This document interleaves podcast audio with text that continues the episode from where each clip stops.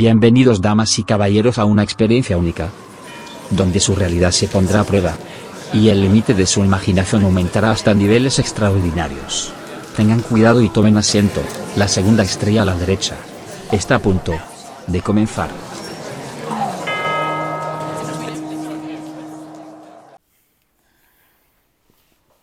Bienvenidos, estimados oyentes. Bienvenidos una semana más. Buenas tardes, buenos días, buenas noches, dependiendo del lugar donde nos estén escuchando.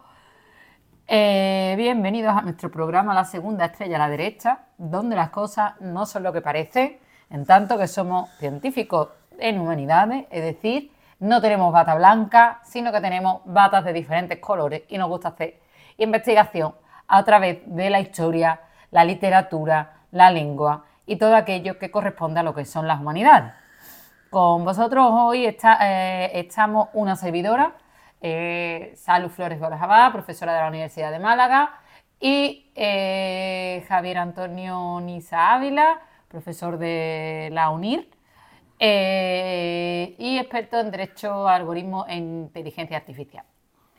el día de hoy os vamos a, tratar un, un tema bastante eh, bueno, controvertido por lo que estamos escuchando hoy en día por todos lados, pues habla de eh, una fiesta que se celebra durante esta semana como es Halloween.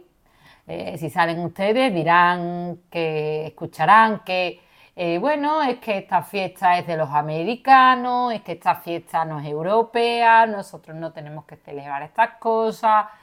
Bueno, en fin, esta no es la realidad, la realidad es mucho más profunda, como veremos ahora es mucho más eh, diferente de lo que nosotros creemos y por ello queremos hacer eh, un análisis de lo que es Halloween y de lo que significa eh, Halloween a lo largo de la historia.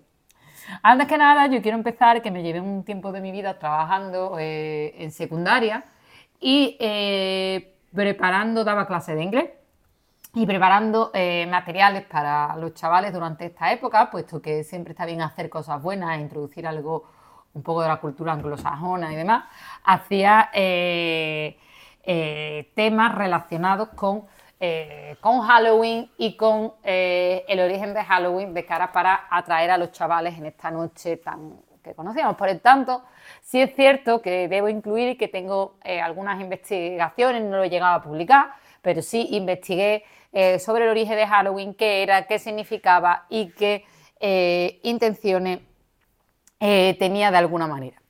Así pues, aprovechando la semana, queremos contaros o queremos transmitiros lo que significa Halloween, de dónde viene de, alguna manera y cuáles son los orígenes. Asimismo, también yo hice una estancia en la Universidad de Harvard hace unos años y eh, una estancia de investigación y una de, de, las épocas que me tocó pasar allí precisamente fue Halloween. Entonces yo viví Halloween muy de cerca en Boston. En Boston eh, pude eh, vivir la noche, disfruté el trick or treat con, con, los niños que vinieron a casa y demás, pero salen una ciudad mágica como para estas fechas y una ciudad que todo el mundo debería visitar alguna vez en la vida está muy cerca de Boston, concretamente a unos 20 minutos o media hora de, en tren de, Salem. Entonces, eh, yo fui a verlo y tuve, pues, claro, para ver el Museo de las Brujas, lo que significaba lo que no significaba. Ahora después contaré la historia de las brujas de Salem eh, por películas que podemos ver hoy en día en distintas plataformas referidas a esta historia. Y eh, también hablaremos de diferentes eh, origen de lo que fue eh, las brujas y también alguna anécdota que tuve yo respecto a cierta, a cierta película estadounidense que más de uno se reirá de la situación que, que yo viví. Pero bueno.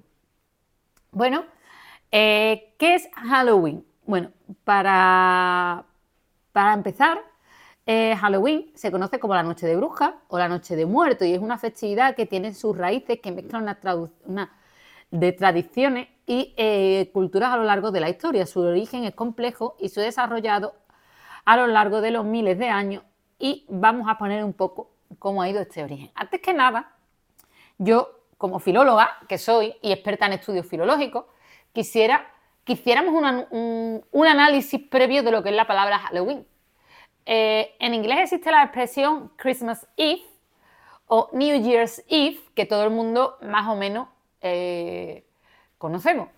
Entonces, cuando yo empiezo a preparar estas clases de secundaria, me encuentro con el siguiente, eh, con el siguiente estructura o con la siguiente, digamos, palabra que nos hace un poco ver de dónde podría venir el origen de la palabra. Me encuentro con Hallow Eve.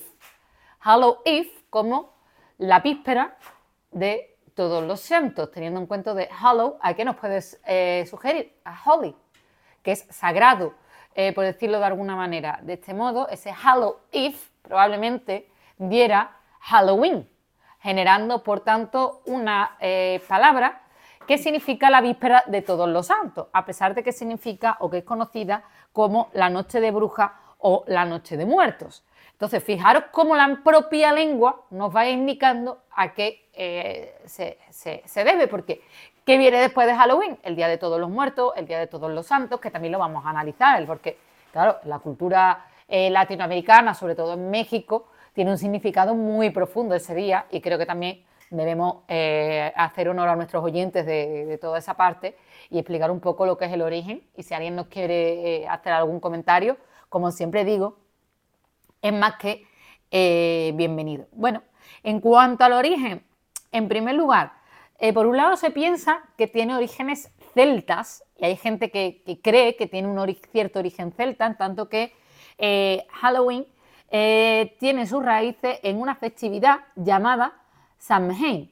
Me vaya a disculpar porque no sé cómo se pronuncia, o Samhain, no sé un poco cómo se pronuncia esta palabra, eh, que se celebraba alrededor del 31 de octubre. Los celtas, que habitaban gran parte de Europa occidental, creían que este día marcaba el final de la temporada de cosecha y el comienzo del invierno, una época asociada con la muerte y la oscuridad. Creían que en esta fecha los espíritus de los muertos volvían del mundo de los vivos con el fin de apaciguar los espíritus eh, y predecir el futuro, realizaban rituales como el encendido de hoguera y el uso de máscaras. Atención, ¿a qué nos puede recordar? Un poco a, la, esta idea de, disfrazarnos y demás. Bueno, pues teniendo en cuenta lo que era Sam, Samhain o Samhain, ¿vale? Con H, el festival del, eh, fin de la cosecha, eh, Hemos estado, como he dicho, un poco mirando también a nivel lingüístico, como soy filóloga. Hemos podido encontrar por ahí algunas fuentes que dicen que se podía eh, pronunciar so in o so an. ¿Vale? se escribe esta palabra S-A-M-H-A-I-N. Si hay alguien experto en lengua celta, por favor que nos lo diga. Eh, yo encantada de escuchar cómo se pronuncia realmente. Y eh, este momento crucial de la vida agrícola de, de los celtas era celebrado como una transición entre el verano y el invierno, es decir, un momento en el que la naturaleza parecía marchitarse y morir, por lo que simbolizaba, por tanto, esta época un ciclo de vida, muerte y renacimiento. Los celtas, por tanto, creían que esta festividad eh, los límites, se ponía límite a ese mundo de vivos y muertos que se volvían más delgados, permitiendo una comunicación entre ambos. Es decir, como si hubiera un acercamiento entre ambos para poder eh, saber un poco eh, qué, es lo que era. ¿no? Las creencias que los espíritus consistían en que estos espíritus muertos regresaban a visitar a los seres queridos. Los celtas, por tanto, encendían hogueras para ahuyentar a los espíritus malignos y ofrecían alimentos y bebidas como ofrenda a los espíritus benevolentes. Además, creían que los druidas, los sacerdotes celtas, tenían capacidad de predecir el futuro en esta fecha. Eh, cuanto a las máscaras y los disfraces que os hemos comentado, eh, podemos decir que los celtas usaban máscaras y disfraces durante esta festividad como una forma de ahuyentar los espíritus malignos que podían estar en busca de venganza. Se vestían con pieles de animales y se colocaban máscaras hechas de madera y hueso para ocultar sus entidades y confundir a los, eh, a los espíritus. Entonces, como digo, fijaros cómo eh, tenía esa eh, sensación de ahuyentar, como vemos hoy que los niños se disfrazan, los adultos también algunos, y vemos cómo existen esas festividades. ¿no? Eh, con, todo, con, todo, esto se expande de alguna manera esta, esta creencia, ¿no? y tiene cierta eh, influencia romana, es decir, la conquista romana de las religiones celtas eh, trajo consigo la fusión de las festividades celtas con la, la fusión de esas festividades eh, celtas con las romanas, incluyendo la festividad de Pomona, que honraba a la diosa de los árboles frutales, y esta influencia contribuyó, por tanto, al aspecto de recolección de dulces y manzanas, que más tarde se convirtió en una parte importante de Halloween.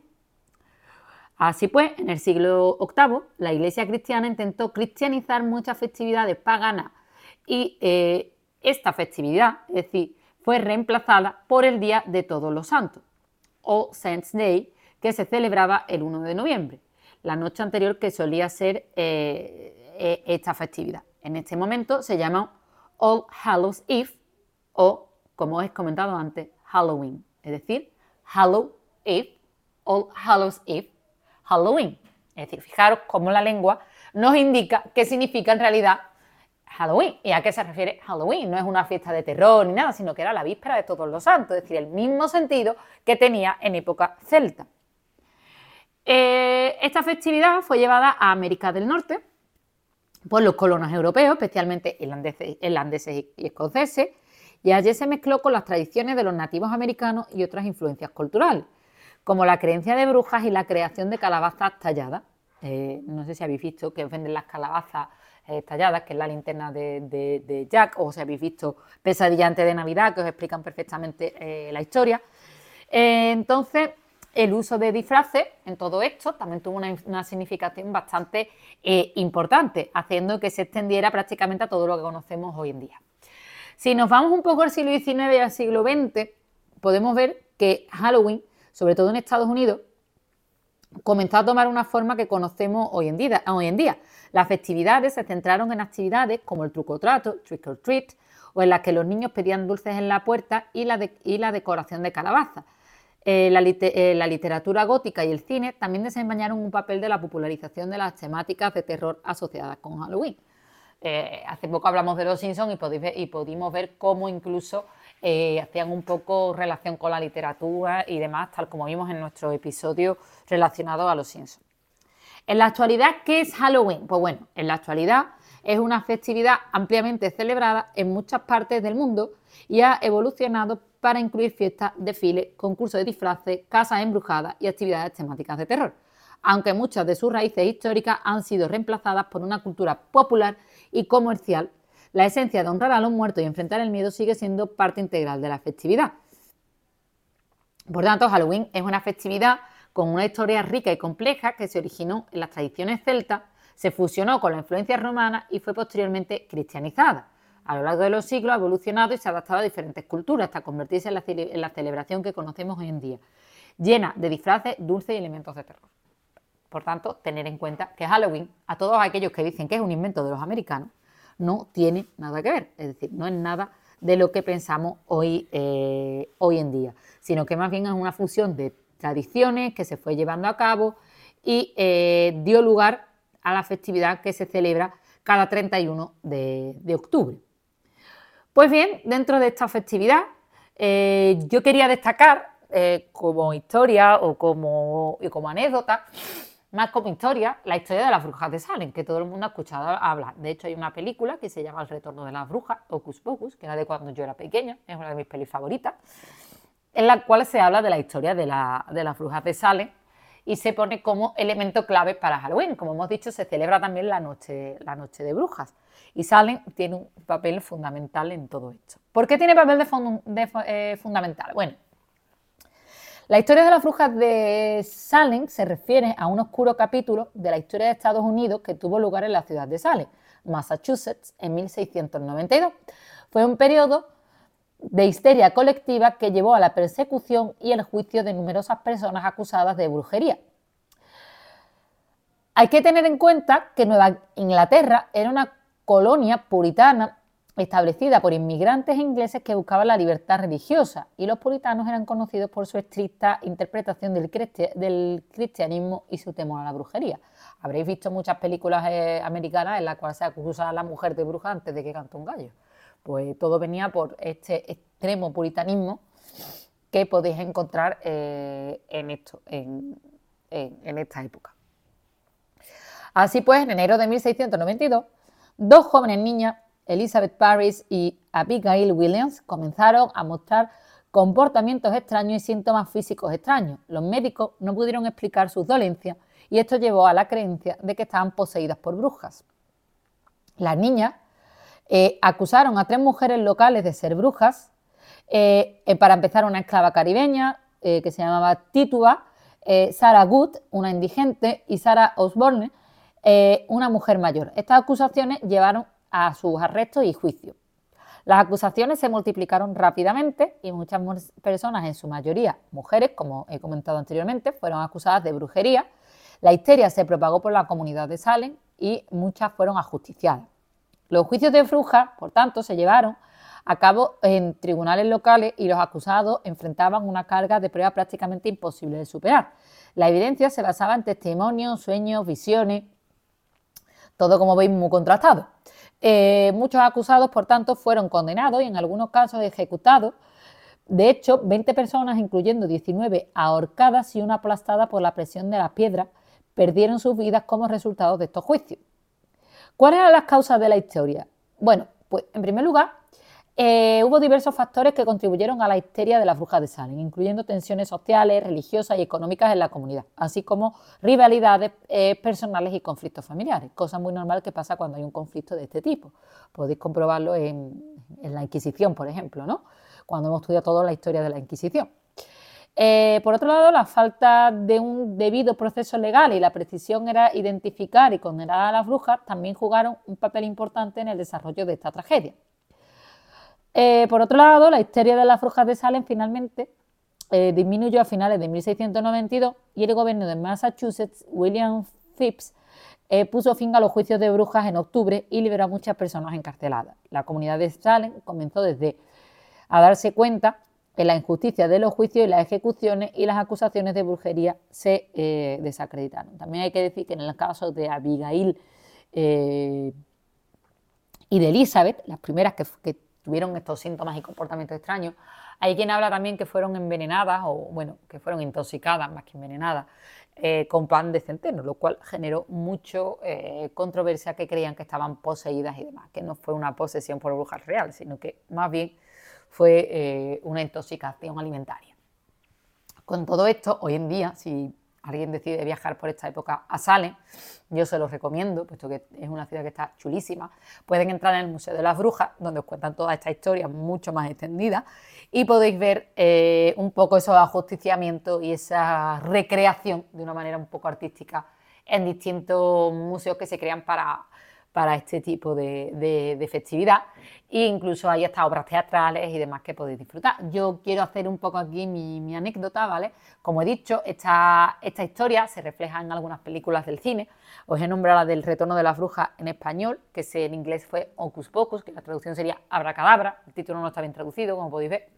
Eh, y en esta película vemos cómo eh, distintos adolescentes, tres adolescentes, eh, prácticamente resucitan a las brujas de Salem encendiendo la, la, llama negra, ¿no? Empieza la película viendo cómo se, comen a, bueno, le absorben el alma a una niña, el hermano intenta salvarla y al final lo convierten en un gato que no puede morir y años después, es decir, en la actualidad, en el año 1993, eh, intentan eh, volver a la vida puesto que estos adolescentes encienden de una manera accidental, puesto que no se creen mucho la historia en Salem y demás, la, llama, la vela de la llama negra y vuelven un poco a lo que es la, la, vida, ¿no? Entonces ahí empieza un poco la, historia de, la, de Ocus o, o como se ha traducido al español, el retorno de las brujas. Yo creo que mucha gente de mi generación la habrá visto alguna vez, si no la podéis ver, creo que está en la plataforma Disney Plus, porque es de Disney, y podéis verla de una manera un poco más tranquila, aparte del resumen que os acabo de hacer.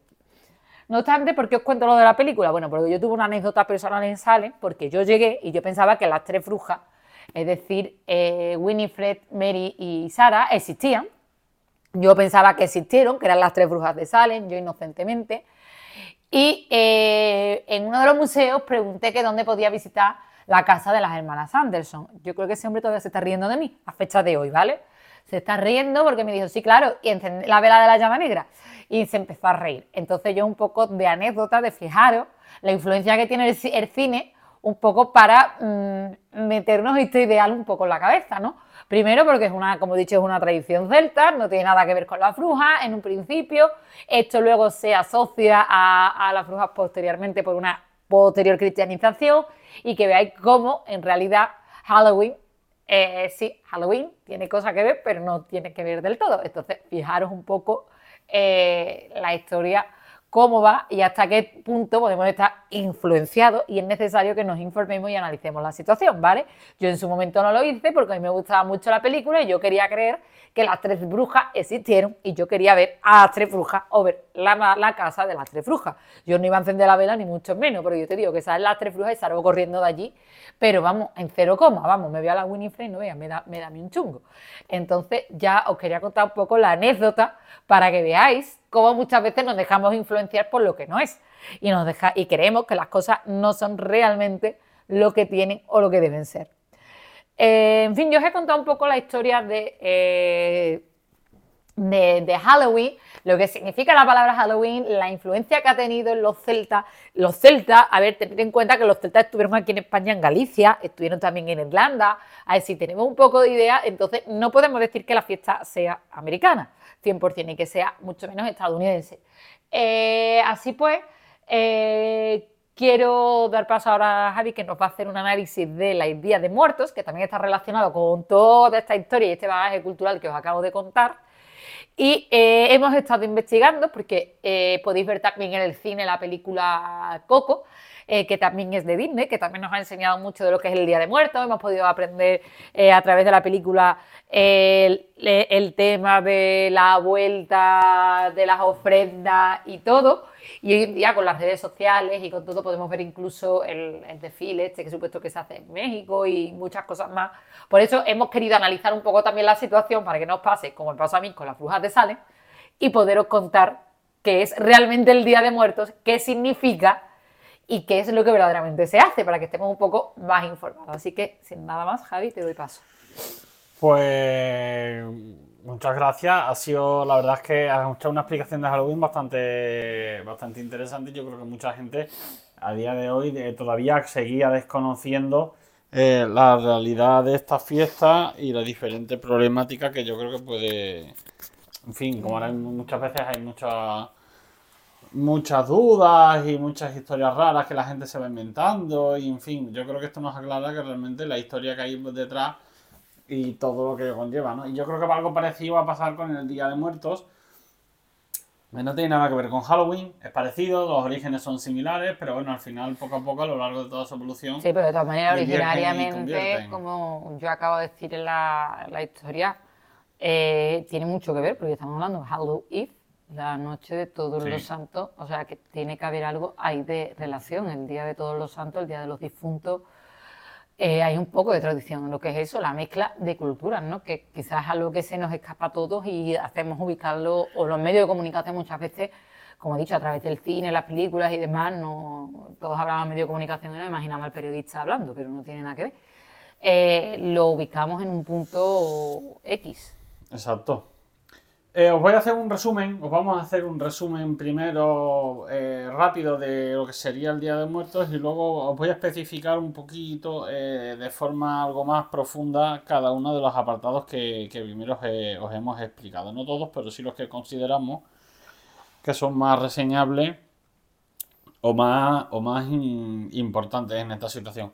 La historia del Día de Muertos en México, porque la historia del Día de Muertos en este caso se centra en México, porque es donde realmente nace y donde realmente se celebra en toda la zona de Hispanoamérica, se remonta a las antiguas civilizaciones indígenas que habitaban la región mucho antes de la llegada de los españoles. Las culturas como las aztecas, las mayas o las purepechas tenían festivales que honraban a los muertos y creían en la continuidad de la vida después de la muerte. Por ejemplo, los aztecas dedicaban un mes completo, no un día, un mes, ojo al dato, completo a honrar a los muertos y celebraban el festival conocido como Mictlán Tecasihuati, en honor a la diosa de la muerte. Y estas creencias y tradiciones, como es evidente y os podéis imaginar, se fusionaron con las influencias católicas después de la conquista española en el siglo XVI. Hay determinados significados y elementos clave. Os lo resumo y ahora hablamos un poquito más a fondo de ello. Uno de los elementos más característicos del Día de Muertos son las ofrendas, conocidas como altares. Estos altares son el corazón de la festividad y se colocan en las casas y en las tumbas de los difuntos. Cada altar suele estar decorado con elementos específicos básicos. Calaveras de azúcar. Las calaveras de azúcar son una representación simbólica de la muerte, son coloridas y están adornadas con los nombres de los difuntos. Y estas calaveras se utilizan para representar la dulzura de la vida y la memoria de los seres queridos. Flores, especialmente cempasúchil. Eh, las flores de cempasúchil es esencial en la celebración. Su color naranja y su aroma guían a los espíritus de los difuntos de vuelta al mundo de los vivos. Y estas flores también se utilizan para decorar altares y tumbas. Las velas tienen como significado la iluminación del camino de los muertos y simbolizan la esperanza y la fe. Cada vela encendida representa a un difunto. Asimismo, la comida y la bebida se colocan platillos tradicionales en el altar, como el pan de muerto, los tamales, el mole y las bebidas favoritas de cada uno de los difuntos. Estos alimentos se usan para que los espíritus disfruten de su esencia y sabor allá en el más en la otra vida. Asimismo, también se incluyen objetos personales que pertenecieron a los difuntos como fotografía, juguetes, instrumentos musicales, etc. Las visitas o a las tumbas son una tradición en el Día de Muertos, puesto que es una ocasión en la que la familia visita los cementerios para limpiar y decorar las tumbas de sus seres queridos. Es un acto de amor y respeto hacia los fallecidos. Y las familias pasan tiempo en las tumbas compartiendo anécdotas y recordando a los seres queridos que han partido. Estas visitas es un momento de conexión emocional y espiritual con los difuntos. Es decir, no solo van como, por ejemplo, yo os hablo en, España. En España, en el Día de Muertos, la gente va a limpiar las tumbas y a, ponerle flores y a decentarlas, pero no es como se hace en México, que más o menos montan fiestas en torno a las tumbas y van, y van contando la vida de sus difuntos mientras beben y comen. Y luego las calaveras y las catrinas, especialmente las calaveras de azúcar, como os he comentado, eran icónicas. Las calaveras también a veces se hacen de chocolate, papel maché o incluso cerámica. La catrina en sí que lo que nos explicamos ahora es una figura esquelética vestida elegantemente y se ha convertido en un emblema de la festividad. La Catrina fue creada por el ilustrador José Guadalupe Posada y representa la idea de que la muerte es la gran igualadora de la humanidad, ya que al final todos somos iguales ante ella independientemente de nuestra condición y posición social. Los orígenes, vamos a explicar un poquito más a fondo, los orígenes precolombinos del Día de los Muertos en México, que yo creo que también es la importancia, primero saber y conocer cuál es el origen eh, precolombino para luego posteriormente poder eh, entre todos hacer un análisis más a fondo de cómo ha ido evolucionando. Los orígenes precolombinos del Día de los Muertos se remontan a las antiguas civilizaciones indígenas que habitaban la región de la llegada, antes de la llegada de los españoles en el siglo XVI. Estas culturas, en particular los aztecas, mayas, purépechas y otros grupos indígenas, tenían una profunda conexión con la muerte y creen en la continuidad de la vida más allá de la vida terrenal. Por ejemplo, los aztecas y los Micta, los aztecas que habitaron lo que ahora es el Valle de México, celebraban un festival conocido como Mictezaquihuatal, en honor a la diosa de la muerte Mictezicahuati.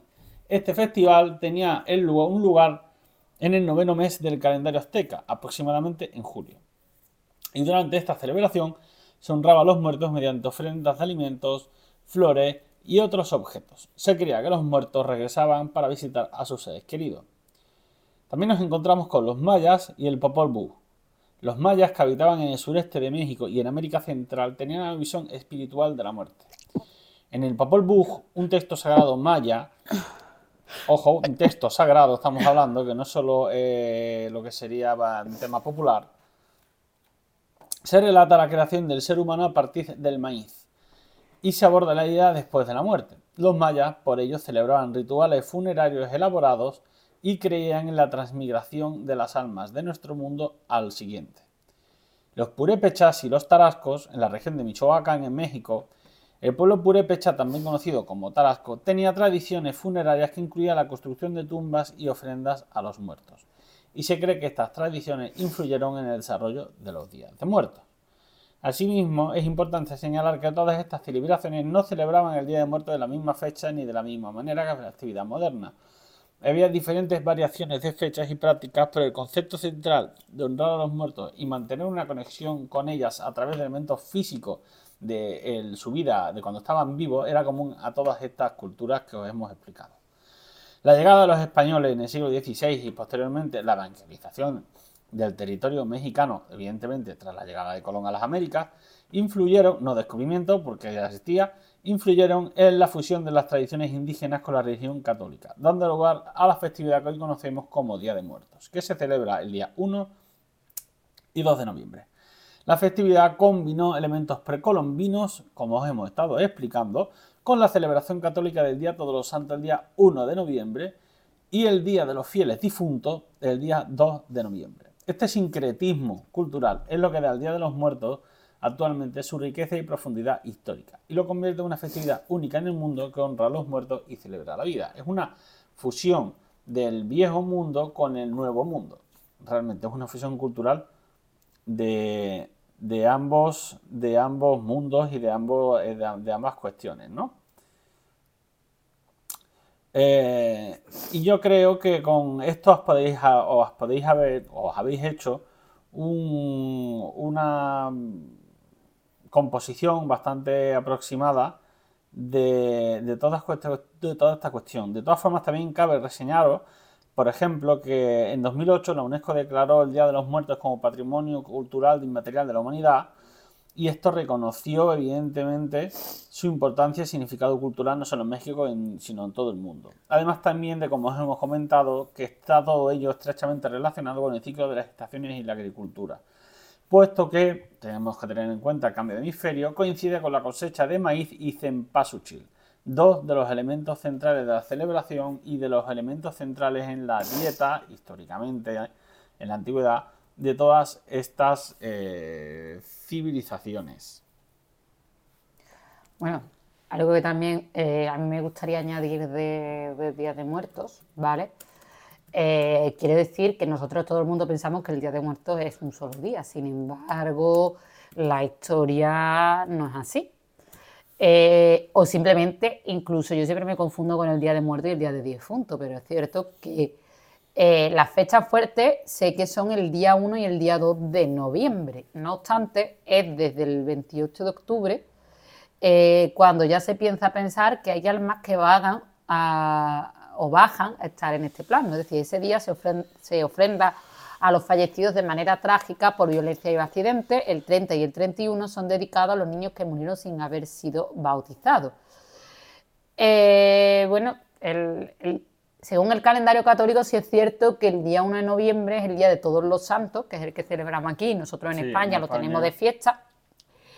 Y eh, el día 2 de noviembre es el llamado Día de Muertos, tal cual, es decir, el día eh, que se celebra por excelencia. De hecho, en México, si mal no recuerdo, eh, por lo que yo le he leído y he analizado, es el día 1, eh, se honra o se corresponde sobre todo a los niños o a los muertos o mm, jóvenes, ¿no? por decirlo de alguna manera, mientras que el día 2 sí está más dedicado a los adultos.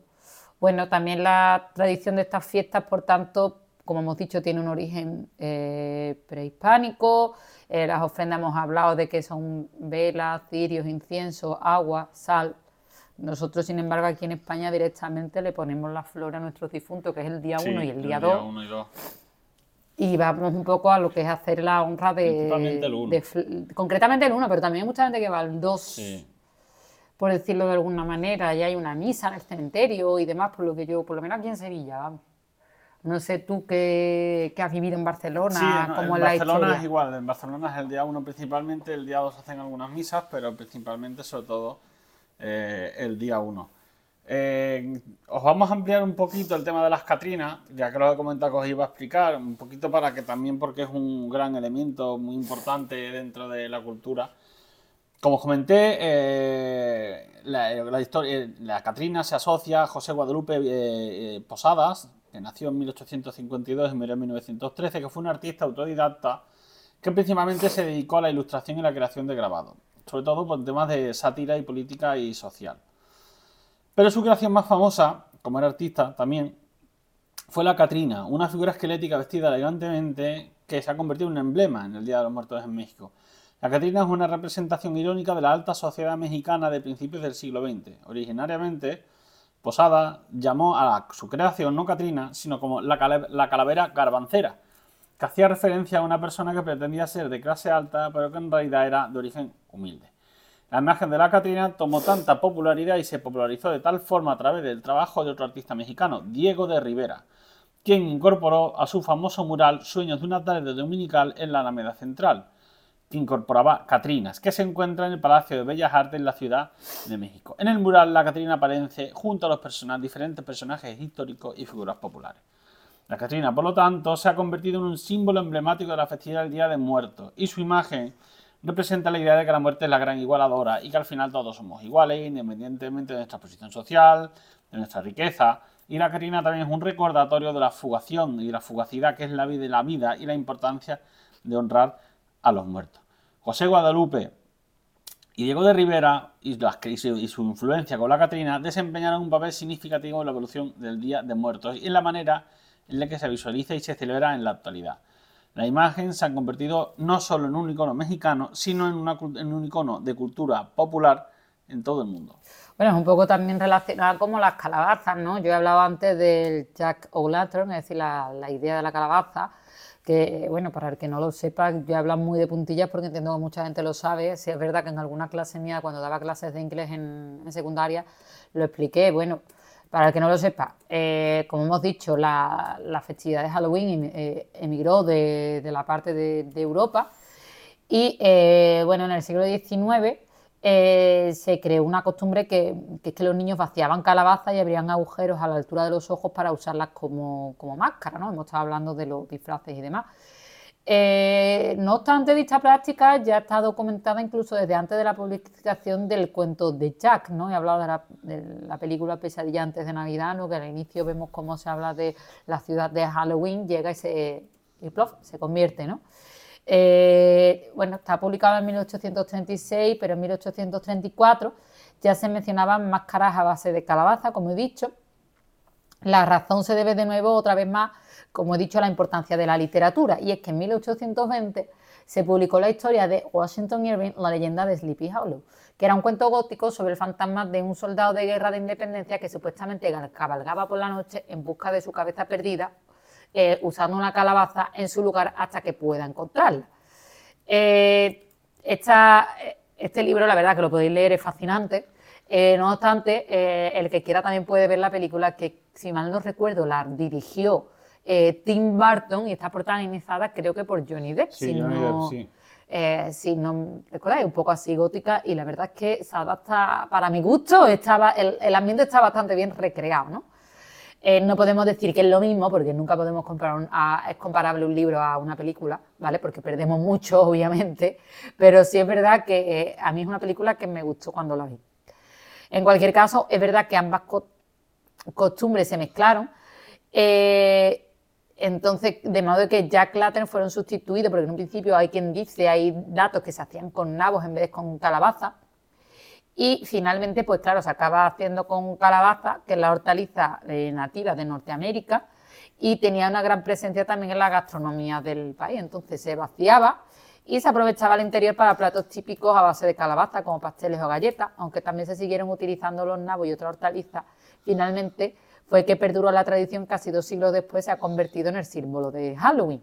Yo tengo que decir, cuando estuve en Estados Unidos, yo hice el famoso carving, es decir, yo tuve mi calabaza, la vacié, le hice los ojitos, la boca y la puse en la puerta, eh, como hacía todo el mundo, para que no entrara Jack y no entrara nadie, ¿vale? Porque la historia de, eh, Jack, eh, no sé si la, si la, si la conocéis, bueno, según dice, yo he dicho que la podéis ver en, la película Pesadilla antes de Navidad, se hace, referencia, ¿no?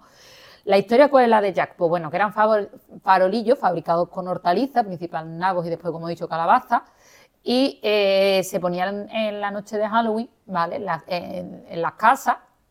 Eh, y esta hortaliza, ¿vale? Simbolizaba lo que era el protagonista del, el protagonista del cuento, Jack of the Lantern, Jack el del farolillo, podemos traducir. Sí, más o menos. El del farolillo, el de la linternita, quien con su astucia había mantenido lejos de él a sí mismo al diablo.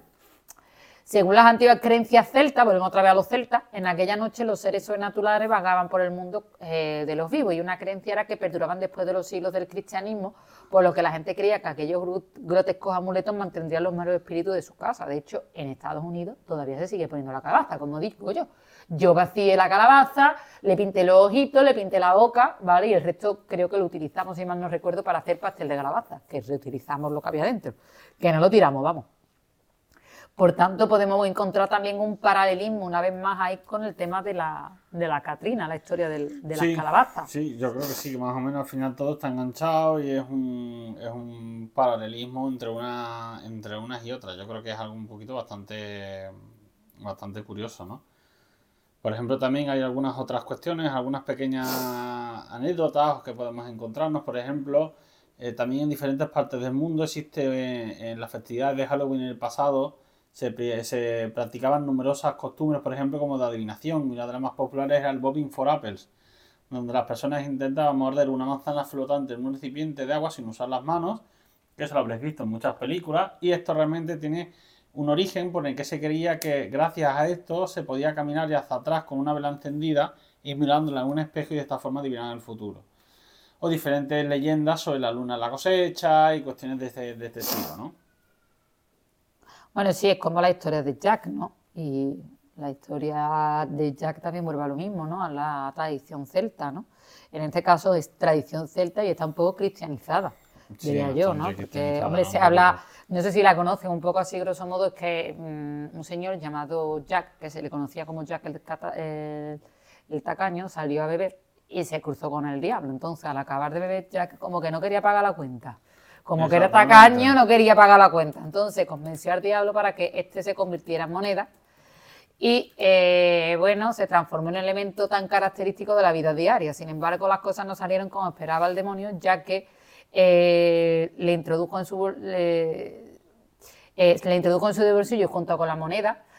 añadió un crucifijo de plata, lo que impedía volver a su forma original. Entonces Jack usó en varias ocasiones la moneda sí y para poder liberarse el demonio le concedió 10 años más de vida. En este, eh, este le prometió que no se llevaría su alma al infierno. Una década más tarde el demonio apareció como parte del trato, pero el herrero, que ya que era herrero, una vez más intentó escapar y le solicitó acudir a un manzano como última voluntad, solicitud que, no, que el ser no pudo rechazar. O sea, fijaros cómo un poco, eh, digamos, tiene esa relación también con el cristianismo, que cuando hablamos de Jack creemos que es una acción pagana, la calabaza lo vemos como algo pagano, no, perdona, es que tiene un sentido cristiano, ¿sabes?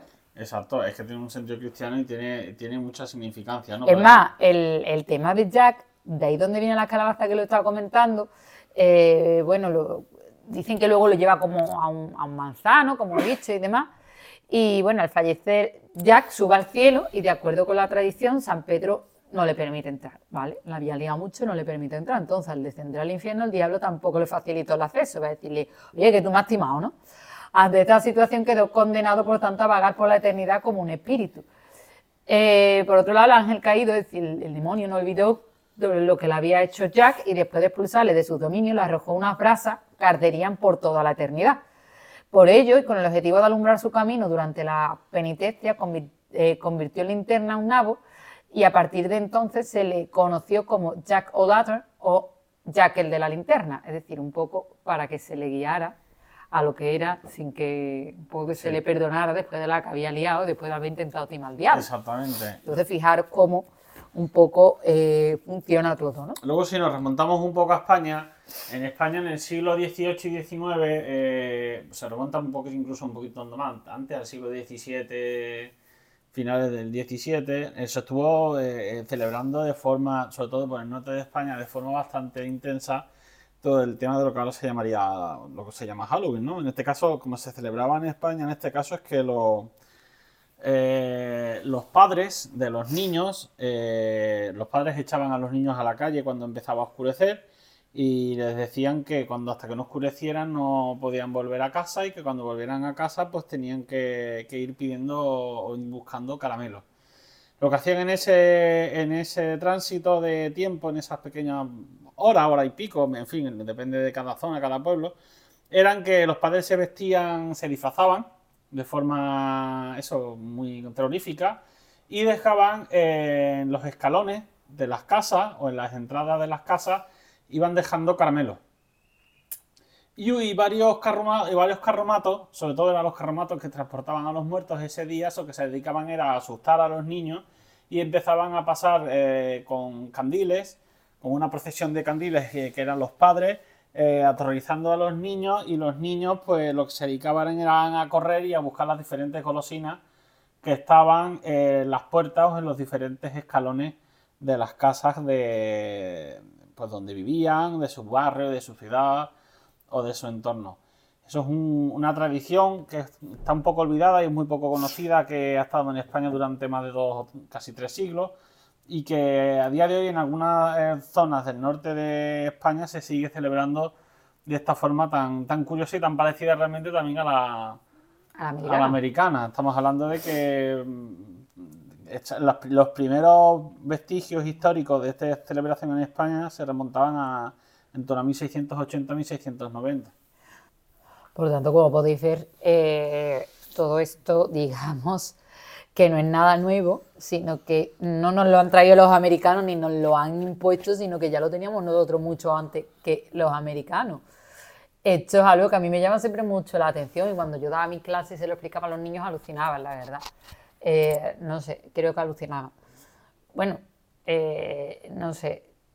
Yo, para mí, una de las partes que más me gusta de Halloween no solo son las películas. A mí no me gustan las películas de terror, me da mucho miedo, siempre me han dado miedo. sí, a mí me gusta, a mí me gusta. Pero bueno, hay películas, como he comentado, la del Retorno de las Brujas, Pesadilla antes de Navidad, la del Sleepy Hollow que son un poco de suspense, terror. Bueno, el Lippy Hollow, que ya me había leído el libro y no me da tanto miedo, ¿sabes? La leyenda del Lippy Hollow. Y son un poco la. La, de dibujos no, la del Lippy Hollow de dibujo es. La que hizo Walt Disney está sí, es un poco extraña y. No, yo me refiero a la de Tim Burton. La de Tim Burton sí, pero la, de, Disney es un poco extraña, sinceramente. Y luego, a nivel de libros, yo me quedo, como decía Lisa Simpson, con El cuervo de Edgar Allan Poe. Vamos a ver, y todos los capítulos los hizo. me quedo con Edgar Allan Poe, que de hecho Tim Burton lo vuelve a recuperar en la serie de miércoles que tenemos en Netflix. Lo vuelve a recuperar de modo como el, el, suspense y, todo lo que lleva. Y algo que no nos podemos olvidar, que no es de Halloween, pero que sí, evidentemente, es una especie de Halloween perpetuo y continuo eh, y yo creo que siempre que nos hemos montado, nos disfrutamos y seguimos disfrutando, es el Haunted Mansion. La mansión encantada, la, atracción de los parques. Sí, es una mezcla bastante espectacular. Pero originariamente lo que Walt Disney quería hacer con la mansión encantada. Que de hecho la gente vaya a tirar las cenizas de sus muertos. Sí, ya, bueno, ya eso mejor ni pensarlo, ¿vale? Porque cualquier día nos va a salir por ahí cualquier cosa. Hola, ¿qué tal? Buenas tardes. ¿no? Pero una de las cosas que llamaba la atención era que él quería hacer una atracción terrorífica de miedo, lo que pasa que, claro, que luego se dio cuenta de que era un parque familiar y que no podía pasarse tres kilos con el miedo y, no, y quedó un poco ahí como aguas de borraja, pero sí es verdad, y está ambientado en Nueva Orleans, ¿no? Que Nueva Orleans también es, una, es una ciudad muy dada, que he hablado de Salem en Estados Unidos, ¿vale? Por el tema de las brujas, pero Nueva Orleans también es una ciudad muy dada al misterio, a los fantasmas y a todo.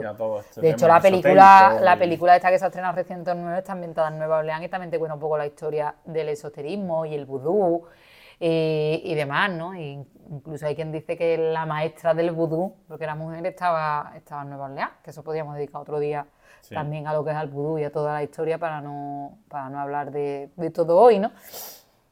Bueno, eh, yo creo que todo está por hoy, espero que os haya gustado el programa. Eh, ¿Forma de pasar un Halloween? Pues yo diría que viendo una película de miedo, un poco ambientando, ¿no? Con unas buenas palomitas.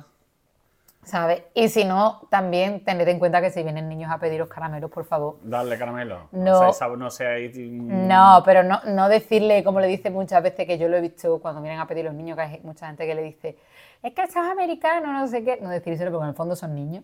Y luego no están haciendo otra cosa que reproducir lo que hicieron nuestros ancestros hace bastantes siglos atrás. Como hemos explicado. Como hemos explicado. Y que es una eh, y que las fiestas tienen mucho España que decir más que, más que Estados Unidos. Bastante. Así pues, sin nada más, mm, decir que nos podéis encontrar en nuestras redes sociales, en tanto en, Twitter, bueno, ya ex o X, porque esa, yo ese otro día diré el, cateterismo hablando la gente, o el catetismo, mejor dicho, eh, el catetismo o el cateterío que tenemos aquí en, en nuestra España querida, que hablamos como ex chat GPT o, o lo dicen de una manera de, bueno, si tenemos una lengua tan bonita como el español, porque tenemos que hablar en español. Exacto. Eh, bueno, Pero bueno. eh, Nuestras redes sociales, tanto X o como, X. como Instagram, son eh, arroba podcast estrella. Y luego no tenemos un grupo en Facebook, una página en Facebook, como lo queráis, y perdón, en Facebook, en LinkedIn, como lo queráis llamar o decir. Y el LinkedIn de nuestra página es eh, eh, podcast la segunda estrella a la derecha. Y luego nuestro correo electrónico que es podcastsegundaestrella.gmail.com. Nuestro correo electrónico, insisto, por favor, escribidnos al correo, ¿vale? Lo tenemos un poco ahí abandonado. podcastsegundaestrella.gmail.com, ¿vale? Estamos deseando que nos inundéis el correo de... es más, de también quiero decir que yo he hablado con gente, si algún investigador quiere participar y quiere poner su tema, que nos lo diga y lo vemos y lo analizamos. O colaborar lo- con nosotros de forma activa. De forma activa, eso está bienvenido, ¿eh? Aquí, aquí admitimos a todo el mundo. Ahí está. Esto es algo libre, gratuito y, como siempre hemos dicho, una tertulia. O sea, aquí en las tertulias cabe todo el mundo. Exactamente, siempre que lo hagamos desde el, desde el punto de vista científico, como digo, somos científicos de, de, de, de- De diferentes batas, diferentes diferentes colores, colores. no somos de plata blanca. Y bueno, en esa estamos. Eh, os esperamos en la segunda estrella a la derecha y disfruten de Halloween, del Día de Todos los Santos, del Día de Muertos o de allí donde estén celebrando su festividad. Y espero que tengan un bonito día y, disfruten mucho de, esta festividad y hagan ese recuerdo sobre todo a sus familiares eh, que ya no están. Un fuerte abrazo a todos y hasta la próxima semana.